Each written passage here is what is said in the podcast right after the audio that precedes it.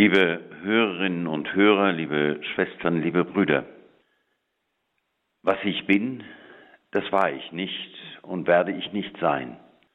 Zu jeder Stunde bin ich ein anderer. Niemals bleibe ich stehen. Immerzu laufe ich vom Tag der Geburt zum Tag des Todes. An allen einzelnen Tagen meines Lebens ändere ich mich. Und was geändert wird und wie es geändert wird, sehe ich nicht.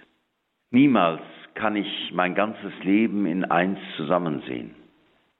Was ich gestern war, bin ich heute nicht, so wie ich morgen nicht sein werde, was ich heute bin.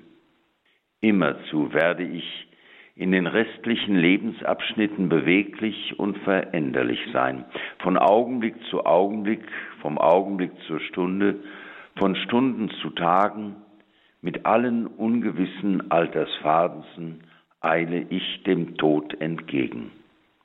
Dann werde ich sein und ich werde sehen, was für mich hier unmöglich ist, das sichere und wahre und alles zugleich in einem. Diese Gedanken sind von dem Heiligen des heutigen Tages, dem heiligen Kolumban. Er war ein irischer Wandermönch und Missionar. Um 540 wird er in Leinster, Irland, geboren, wird Mönch im Kloster Bangor in Nordirland. Dort lebt er 30 Jahre dann zieht er mit seinen Gefährten zuerst nach Britannien, dann auf das Festland. Er gründet mehrere Klöster und gibt ihnen die strengen Regeln im Geist des irischen Mönchtums.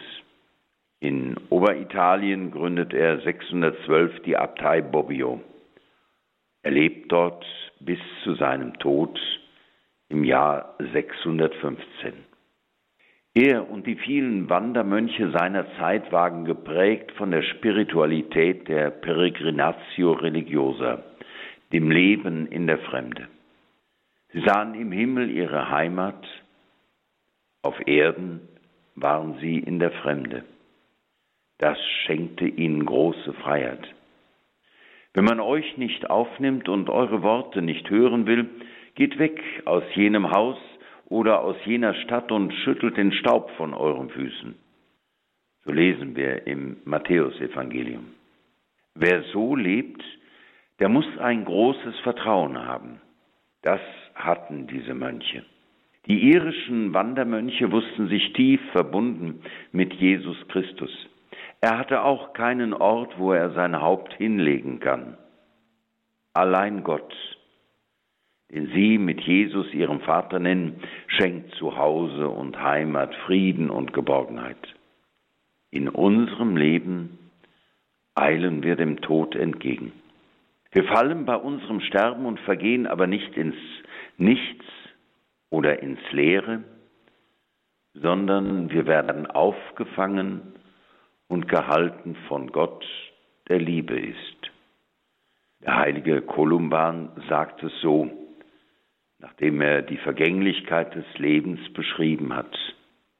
Dann werde ich, was für mich hier unmöglich ist, das sichere und wahre sehen und alles zugleich in einem.